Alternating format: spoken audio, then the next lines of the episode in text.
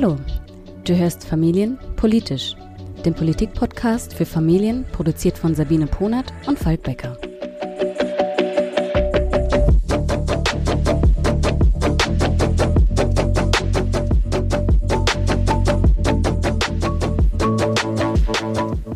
Hallo und herzlich willkommen zu unserer heutigen siebten Folge. Hi Falk. Hi. Ähm, wir haben uns heute zwei Themen vorgenommen, wobei äh, ehrlicherweise das erste wollen wir nur anschneiden, weil es uns einfach äh, beschäftigt, wie so ungefähr gefühlt jeden gerade, nämlich die äh, amerikanischen Präsidentschaftswahlen. Unser eigentliches Thema des Tages ist aber der terroristische Anschlag in Wien auf den wir dann später nochmal in Ruhe eingehen wollen. Ja, ähm, uns, wie gesagt, beschäftigt die US-Wahl tatsächlich ähm, sehr. Man kommt ja auch kaum dran vorbei. Und Falk, du hast vorhin äh, mir schon gesagt, so bevor wir jetzt angefangen haben aufzuzeichnen, äh, dass du quasi nur am Binge-Watchen bist. Genau. Ich habe, ähm, ich würde gerne mal wissen, wie die Einschaltquoten von CNN in Deutschland äh, gerade sind. Die sind wahrscheinlich gigantisch mehr als äh, jeder andere.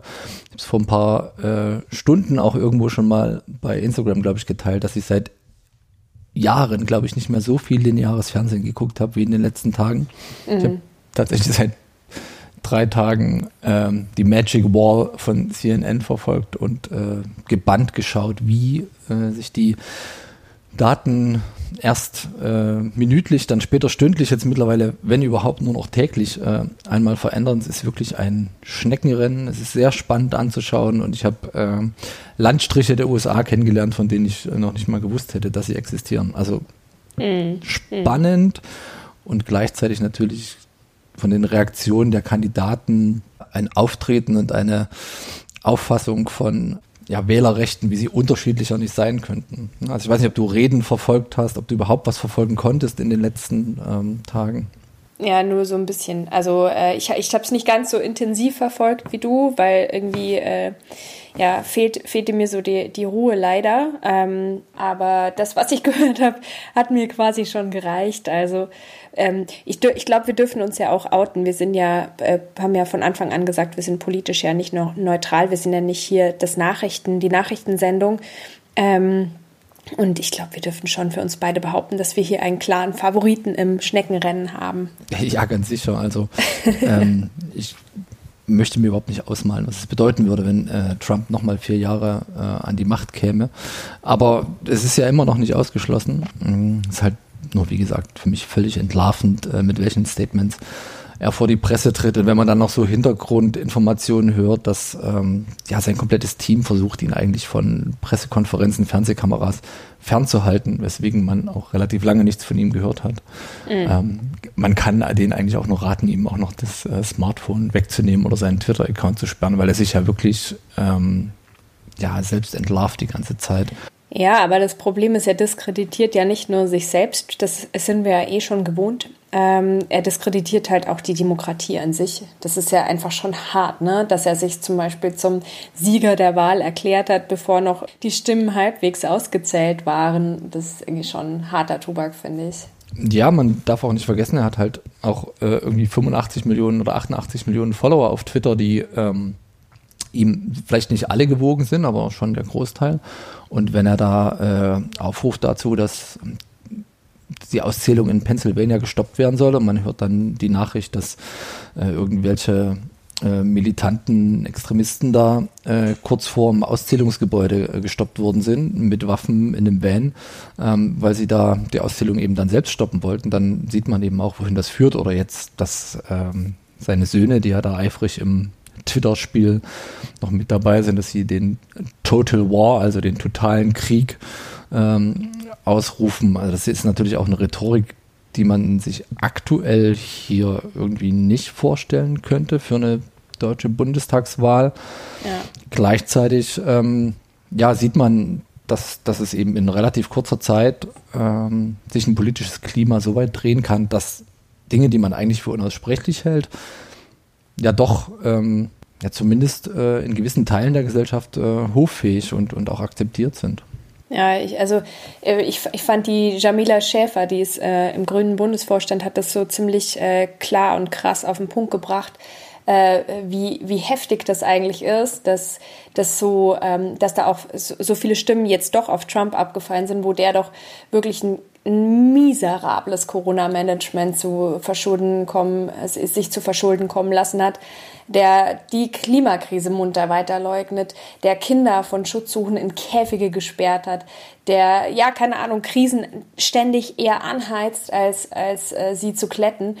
Und ähm, ja, und trotzdem steht der so dermaßen gut da. Und zumindest dazu habe ich mich ein bisschen ähm, dann informiert, weil ich, weil mich das schon auch schockiert und mir auch im Hinblick auf die kommenden Bundestagswahlen bei uns hierzulande äh, durchaus ein bisschen Sorge bereitet. Also man sieht, dieser Trumpismus, das ist ja ein echter Begriff, seit 2016 ein echter Begriff, also der Trumpismus, das bedeutet so, ist eine populistische politische Methode, die auf komplexe und komplizierte Probleme und Sachverhalte extrem einfache Antworten suggeriert und die auch äh, versucht, eben so, so soziale äh, Ungleichheit äh, quasi zu benutzen, um das äh, vermeintlich etablierte Establishment anzugreifen, obwohl er ja selber Teil des Establishment ist, aber das, ja, ähm, ja. mal dahingestellt. Aber das funktioniert ja in Teilen auch hierzulande schon. Ja, oder, oder zumindest in Europa. Ich sage nur Brexit, ne? das ist das klassische Beispiel, wo genau diese Themen eben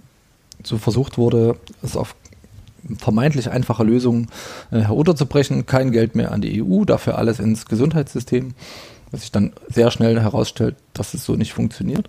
Mm, aber so kann man eben Wahlen oder zumindest einzelne äh, Entscheidungen tatsächlich für sich beeinflussen. Ja, ja. Und vielleicht, vielleicht ein Gedanke noch, ähm, der, weil das, was Jamila ja eben äh, gesagt hat, so das ist ja schon alles heftig und krass, dass ein, dass ein Staatsoberhaupt eben sich so verhält und ähm, ja auch für die Black Lives Matter Bewegung ja ähm, nicht gerade deeskalierend, ich sag's jetzt mal echt moderat, nicht gerade deeskalierend gewirkt hat. Also der hat schon einiges auf dem Kerbholz. Also warum, warum zur Hölle hat der, der gute Mann jetzt so viele Wählerstimmen bekommen? Und die Antwort liegt wohl tatsächlich einfach darin, dass für viele dieses nationalistische, ähm, diese nationale Abschottung funktioniert hat. Und äh, das hat ja Clinton schon gesagt, it's the economy stupid. Also wenn, ja.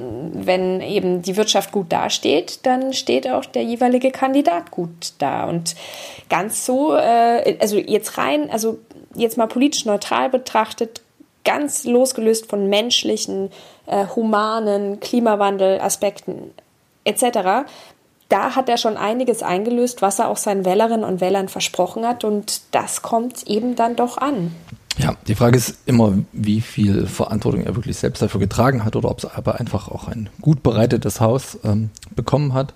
Äh, Wirtschaft ist ja auch kein Thema, welches man mit äh, Entscheidungen im Vier-Wochen-Rhythmus irgendwie hoch und ähm, runterfahren kann. Ne? Das ist ja ein Punkt. Und zum Zweiten hm, gibt es auch eine ganz klare Frage darauf, wer ihn da immer noch wählen konnte, wenn man sich die, wenn man sich die Demoskopie anguckt. Biden hat bei allen Wählergruppen gewonnen, außer bei weißen Männern. Ja, mhm. Und ja. weiße Männer wählen Trump. So kann man das einfach zusammenfassen. In allen anderen ähm, Bevölkerungsschichten, je nachdem, wie man sich es anguckt, hat, hat immer ja. Biden gewonnen. Und äh, ja, hinzu kommt natürlich noch Themen wie dass das Popular Vote, also die Gesamtanzahl äh, der Stimmen, die ja nicht entscheidend ist beim Wahlrechtssystem der USA, dass die bei momentan circa vier Millionen plus für, für Biden liegt. Ne? Aber am Ende mhm. hat das eben nicht den entscheidenden Ausschlag darüber, wer der nächste Präsident wird ich würde dir auch noch beipflichten, es ist nicht nur das, was, das Feld, was ihm bereitet wurde, was ihn wirtschaftspolitisch so erfolgreich gemacht hat. Er hat halt auch einfach die Belastungen massiv in die Zukunft verschoben. Also er hat ja krass Steuern gesenkt und Schulden gemacht und hat ähm, die eigene Industrie so sehr äh, subventioniert, America First, ähm, und gleichzeitig Zollschranken hochgezogen ähm, also auch das wird sich halt bei späteren, äh, in den nächsten Jahren quasi auch nochmal womöglich negativer auswirken.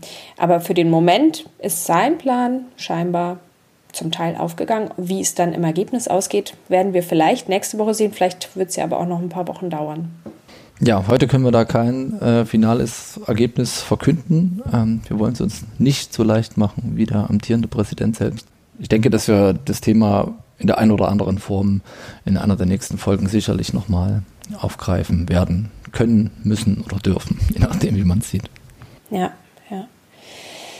ja. Wieder einmal der Überleitungsstruggle, weil man zu so komplexen und äh, krassen Themen, mit denen wir uns auch jetzt gleich befassen werden, so schlecht überleiten kann. Ähm, aber lass uns doch mal jetzt über den terroristischen Anschlag in Wien sprechen. Ja.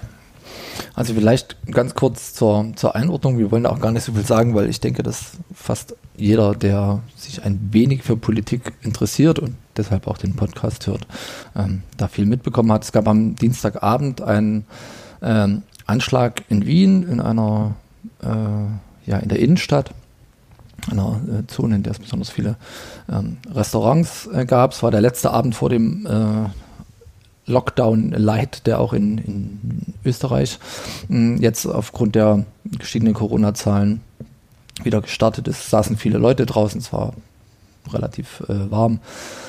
Ähm, und dann äh, hat eben ein äh, islamistischer Terrorist, aktuell geht man von einem Einzeltäter aus, ähm, an insgesamt sechs verschiedenen Tatorten äh, vier Leute äh, erschossen und über 20 äh, zum Teil schwer verletzt.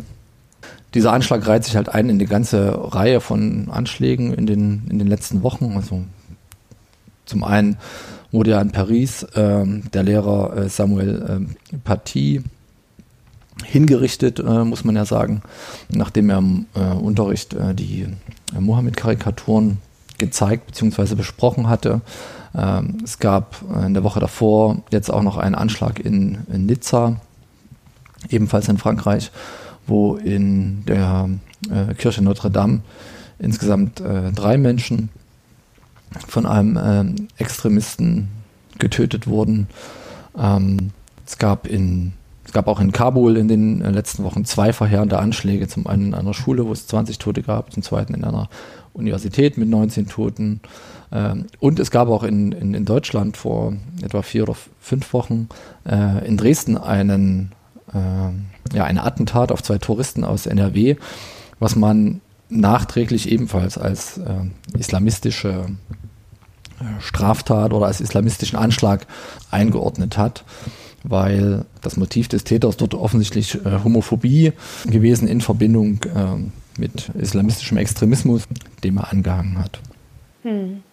Wir haben ja an dem Tag äh, auch nochmal kurz uns ausgetauscht und ähm, du hast ja dann mir gleich geschrieben, dass du, oder ich, ja genau, ich, ich glaube, du hast generell geschrieben, dass du auch persönlich eben betroffen hast und da echt auch Ängste ausgestanden hast. Ähm ja, genau. Also meine Schwester wohnt in Wien und hat sich dann auch relativ schnell, nachdem ich die ersten Meldungen gehört habe, tatsächlich gemeldet, ähm, dass es ihr gut geht. Trotz alledem war das eben nicht gleich ganz ausgestanden, weil die Tatorte eben in unmittelbarer Nähe zu ihrer, zu ihrer Wohnung ähm, auch liegen. Und ähm, wir haben sie auch für den Podcast gefragt, wie es denn aktuell in Wien aussieht, wie es ihnen geht und ja, wie auch wie die Stimmung in der Stadt ist. Wir wohnen ja Luftlinie nur ein paar hundert Meter eigentlich vom Schauplatz entfernt und hatten somit auch die ganze Nacht die Sirenen und Hubschrauber im Ohr und es hieß ja anfänglich auch, es sei noch ein Täter unterwegs, man soll zu Hause bleiben. Das macht natürlich unglaublich Angst.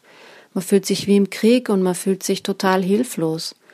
Am Tag danach war das eigentlich auch das vorherrschende Gefühl bei uns, gepaart mit Fassungslosigkeit und dem Schock. Auch wenn es eigentlich natürlich das ist, was Terroristen erreichen wollen. Angst ist eben doch ein Gefühl, was man nicht rational wegdenken kann, auch wenn man das gerne möchte. Ich habe mich in den letzten Tagen sehr oft bei dem Gedanken ertappt, was, wenn ich mit meinen Kindern unterwegs gewesen wäre, am Heimweg vom Schnitzelessen, dann stelle ich mir ihre Panik vor, ihre Angst und dann muss ich aufhören, weil ich es einfach nicht aushalte. Viele von meinen Freunden, vor allen Dingen die Wiener, waren und sind eher traurig und wütend, haben den Anschlag als Angriff auf ihre Stadt, aber eigentlich eher auf sich selbst empfunden. Aber die meisten Menschen haben keine Angst. Sie wollen sich dem entgegenstellen und dem Hass einfach keine Chance geben. Jetzt am dritten Tag danach fühlt sich das Leben schon fast wieder normal an und es ist auch gut so. Die Geschichten von diesen türkischstämmigen Muslimen, die den Polizisten äh, geholfen haben oder auch dem Wiener, der dem Terroristen hinterhergerufen hat, schleich dich du Ohrschloch, das ist natürlich was, äh, womit sich der Wiener tröstet und was ihn aufheitert und was uns natürlich allen irgendwo Kraft gibt und auch zeigt, dass es eben doch nur ein Einzelner war, ein Verrückter und dass man ja nicht alle über einen Kamm scheren sollte, bestimmte Bevölkerungsgruppen und jetzt eben genau in diese Falle zu tappen. Dabei hilft natürlich auch, und Gott sei Dank, dass die FPÖ und ihr ehemaliger Innenminister nun nicht mehr im Amt sind und dieses Ereignis äh, für ihre Zwecke instrumentalisieren können. Also darüber sind wir natürlich alle sehr froh und wie die Regierung mit der ganzen Sache umgegangen ist und äh, die Kommunikation verlaufen ist, muss man sagen, das ist doch sehr zufriedenstellend. Ja, lass uns doch vielleicht mal über ein paar mh, hm, Reaktionen sprechen. Also der österreichische mhm. Bundeskanzler äh, Kurz hat ja in einer Ansprache direkt davor gewarnt, ähm, so eine Spaltung der Gesellschaft äh, zuzulassen. Wörtlich ähm, sagt er, es muss uns stets bewusst sein, dass dies keine Auseinandersetzung zwischen Christen und Muslimen oder zwischen Österreichern und Migranten ist. Und er meinte eben, dass es ein, ist ein Kampf zwischen den Menschen, die an Frieden glauben und den wenigen, die sich einen Krieg wünschen.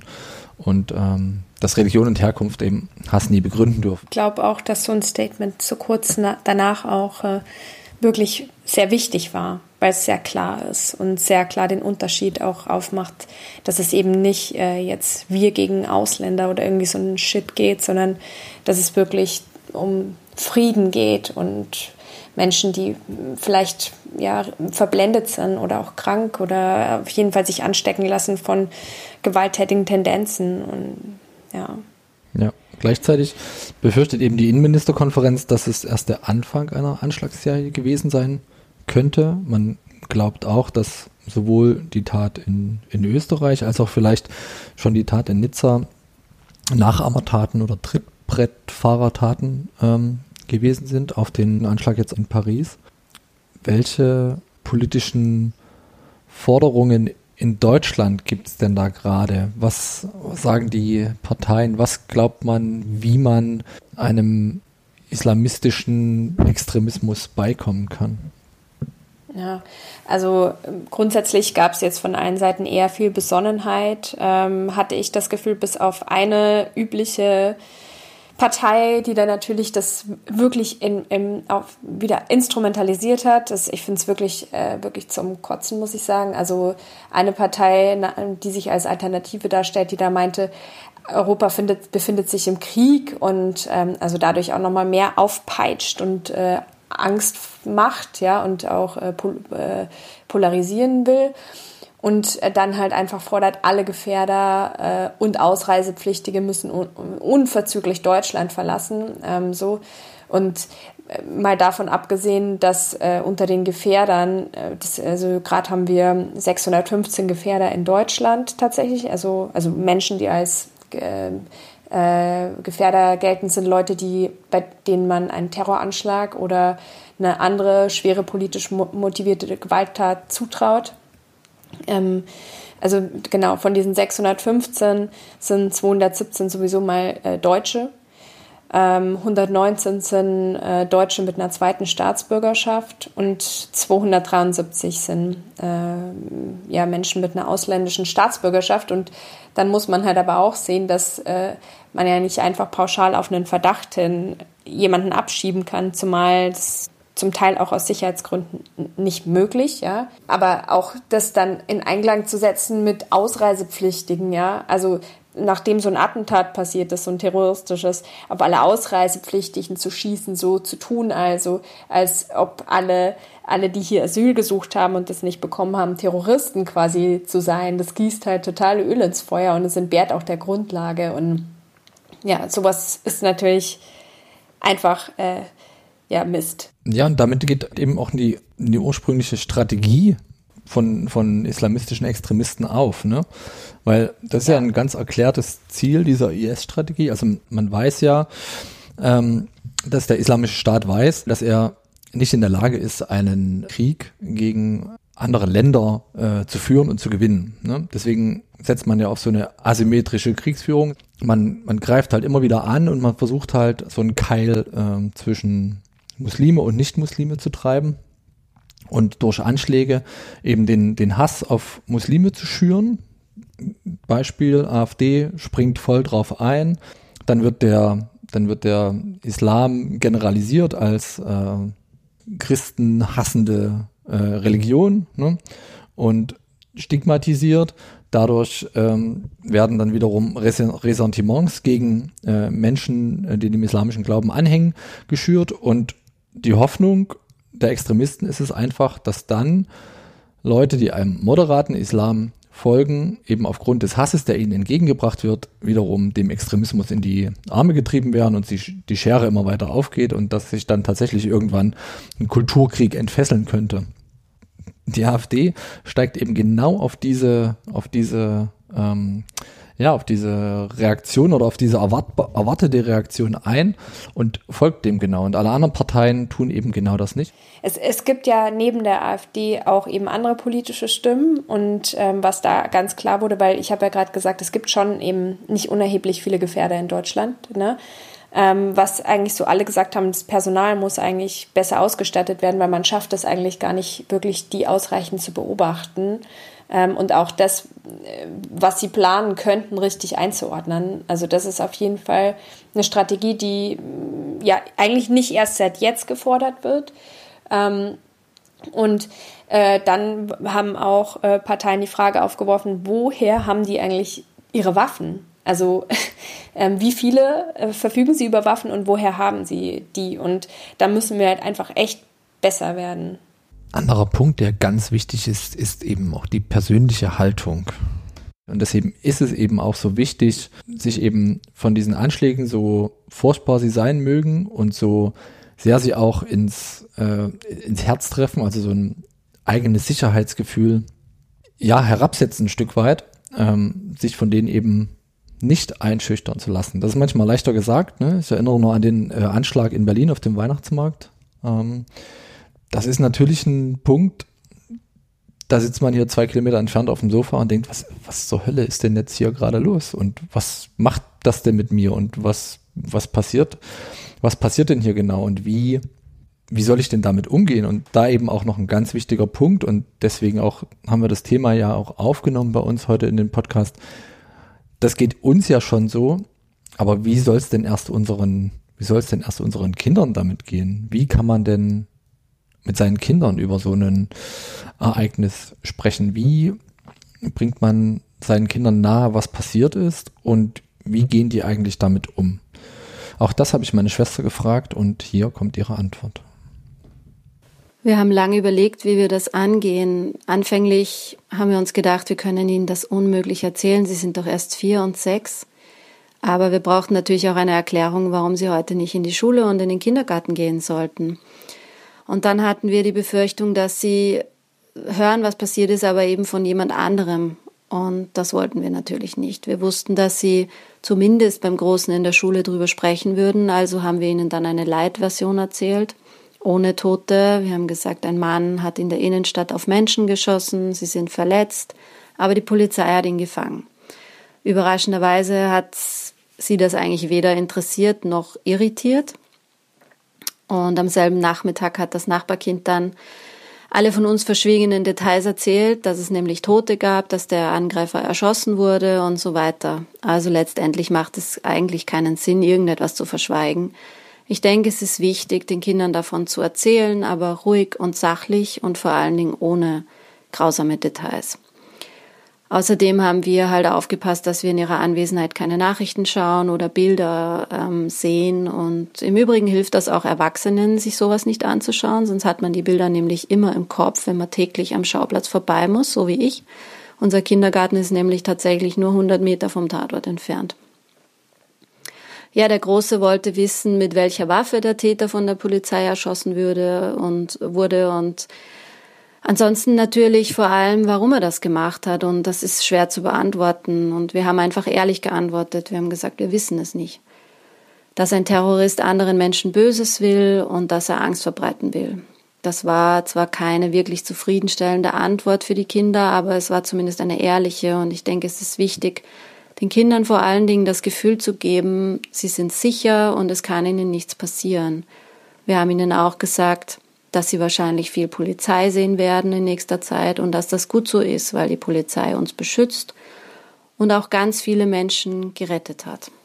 Es hat gut funktioniert und wir waren eigentlich wirklich überrascht, wie gut sie sowas wegstecken. Aber klar, sie können die Tragweite halt überhaupt nicht fassen und sie haben eigentlich gar keine Vorstellung davon, wie schlimm das alles wirklich war. Im Nachhinein würde ich Ihnen wahrscheinlich von Anfang an die ganze Wahrheit sagen. Keine Light-Version, aber natürlich kindgerecht. Sie erfahren sowieso alles von Freunden, Freunde mit großen Geschwistern in der Schule. Aber ich denke, es ist besser, Sie hören es von Mama und Papa, können Ihre Fragen stellen und man kann Sie trösten, wenn Sie Angst haben. Ja. Ich finde, finde, das hat sie so voll, voll gut gemacht. Ich bewundere das total, weil ich gar nicht wüsste, ob ich in der Situation auch eben dass so, ja, auch so diese ganzen, also was man eben beachten soll im Umgang mit Kindern, in der Kommunikation mit Kindern, ob ich das alles so gut geschafft hätte. Ja, gerade wenn man sich vorher nicht die Gedanken drüber macht oder gar nicht vielleicht das Handwerkszeug an die, an die Hand bekommt. Ja, Aber klar. du hast dich ja ein bisschen auch damit beschäftigt, oder? Ja, also genau, ich, ich, ich habe ein bisschen rumgelesen und wir haben einen ganz äh, hilfreichen Link, den ihr hoffentlich niemals brauchen werdet, ne? aber wir haben trotzdem äh, einen ganz guten Link, den wir euch in die Show Notes packen, auf, auf der Seite Schau hingefunden. Und da wird genau auch nochmal betont, ähm, dass es eben wichtig ist, Eltern müssen nicht so tun, als wäre alles supi, ähm, die dürfen ruhig erklären, dass da was passiert ist, ähm, aber sollten halt eben sachlich bleiben und sollten jetzt ihre Ängste und Gefühle nicht total vor den Kindern ja so direkt weitergeben, weil gerade auch kleine Kinder da total in Panik geraten können. Ähm, und das wird da auch nochmal ganz gut aufgedröselt, dass es auch tatsächlich aufs Alter des Kindes ankommt, wie man am besten damit umgeht. Also gerade kleine Kinder haben teilweise dann Schwierigkeiten, wenn sie so, so Infos bekommen, das zu trennen zwischen Fantasie, Realität und, und fühlen sich dann extrem bedroht. Und ähm, ich finde es eben wirklich, also das ist, als hätte deine Schwester äh, das auch alles gewusst, weil, weil äh, dort wird eben auch empfohlen, vermittelt bitte, dass da die Polizei schnell am Tatort war und dass die jetzt beschützt und dass die die Menschen in Sicherheit bringt. Und das hat sie ja auch so gut gemacht. Und bei Schulkindern kann man dann sicherlich schon ein bisschen besser erklären, je nachdem, wie alt sie sind. Ähm, und ja, und bei Teenagern ist dann nochmal eine ganz andere Hausnummer, weil ja, ähm, genau, also aber auch da gibt es eine Empfehlung dann auf der Seite, wie damit umgegangen werden kann und wie man am besten miteinander drüber spricht. Und ein Tipp, den ich äh, irgendwie auch ganz gut fand, ähm, war eben am Schluss dann nochmal selber aktiv zu werden, ähm, in, in der Form, dass man zum Beispiel eine Kerze für die Opfer an der Stelle anzündet oder, äh, oder ähnliches, ja. Also dass man auch was tut und nicht nur jetzt in der Angst so erstarrt. Mhm. Ja. Ja, ich, also ich muss echt sagen, also Hut ab vor deiner Schwester und du hast es ja vorhin auch gesagt, wie geht man so selber mit um und lässt man sich jetzt von der Angst so mitreißen. Ich habe selber, weil ich dann so, weil es mich so berührt hat und hatte ich selber auch Schiss, dann irgendwie in den Bundestag dann zu fahren zum Arbeiten den Tag drauf. Ich habe es dann trotzdem gemacht, weil der ja auch super beschützt ist und weil es auch nicht richtig ist, sich jetzt von den Ängsten des Lebens irgendwie bestimmen oder diktieren zu lassen, zumal das ja immer noch relativ selten ist, dass einem sowas zustößt oder unwahrscheinlich, aber ja, ja, ich habe mir ja. damals, ich habe mir damals ähm, Mut gemacht damit, ähm, dass ich, ich bin relativ viel mit dem Fahrrad in Berlin unterwegs und ähm, habe dann festgestellt, dass es selbst in dem Jahr, in dem der Anschlag auf den Berliner Weihnachtsmarkt ähm, passiert ist, wahrscheinlicher gewesen wäre, dass ich auf dem Fahrrad von einem Auto überfahren Sag werde und sterbe, nicht. als ähm, oh dass ich einem terroristischen Anschlag ähm, in Berlin zum Opfer yeah. falle. Ne? Und ich meine, das ist, äh, die Aussichten sind beide nicht schön. Das muss man, das muss man auch zugeben. Aber wenn man sich, wenn man sich sowas visualisiert, wenn man versteht, ja, welche Wahrscheinlichkeiten da wirklich dahinter stecken, dann rel relativiert man für sich selbst vielleicht auch so ein bisschen den, den Terror und die Angst, die man vielleicht hat, auch wenn das völlig normal ist. Ne? Und ich habe selber teilweise dann eine Zeit lang irgendwie an bestimmten Stellen, in bestimmten ähm, Konstellationen, wo viele Menschen zusammen waren, ähm, ein mulmiges Gefühl gehabt. Das kann man, glaube ich, auch nicht abstellen. Dann aber trotzdem ja. ähm, sein Leben weiterzuleben und ähm, sich nicht einschüchtern zu lassen. Statistik. Ja. sich dann nicht einschüchtern zu lassen, das ist eben was, woran man sicherlich ähm, ja, aktiv, aktiv arbeiten muss. Ja, das sind eigentlich schöne Schlussworte. Ja, schweres Thema. Überzogen. Schweres Thema, ja. Schweres Thema. Ähm, auch heute wieder, aber ja, so, so ist es, so ist es eben. Ähm, wir wünschen euch ein, ein schönes, ein friedliches, ein fröhliches. Und nicht allzu, allzu schweres Wochenende. Und nicht allzu ne? schweres ne? Wochenende, genau. Und hoffen, dass ihr auch nächste Woche wieder dabei seid. Tschüss. Ciao.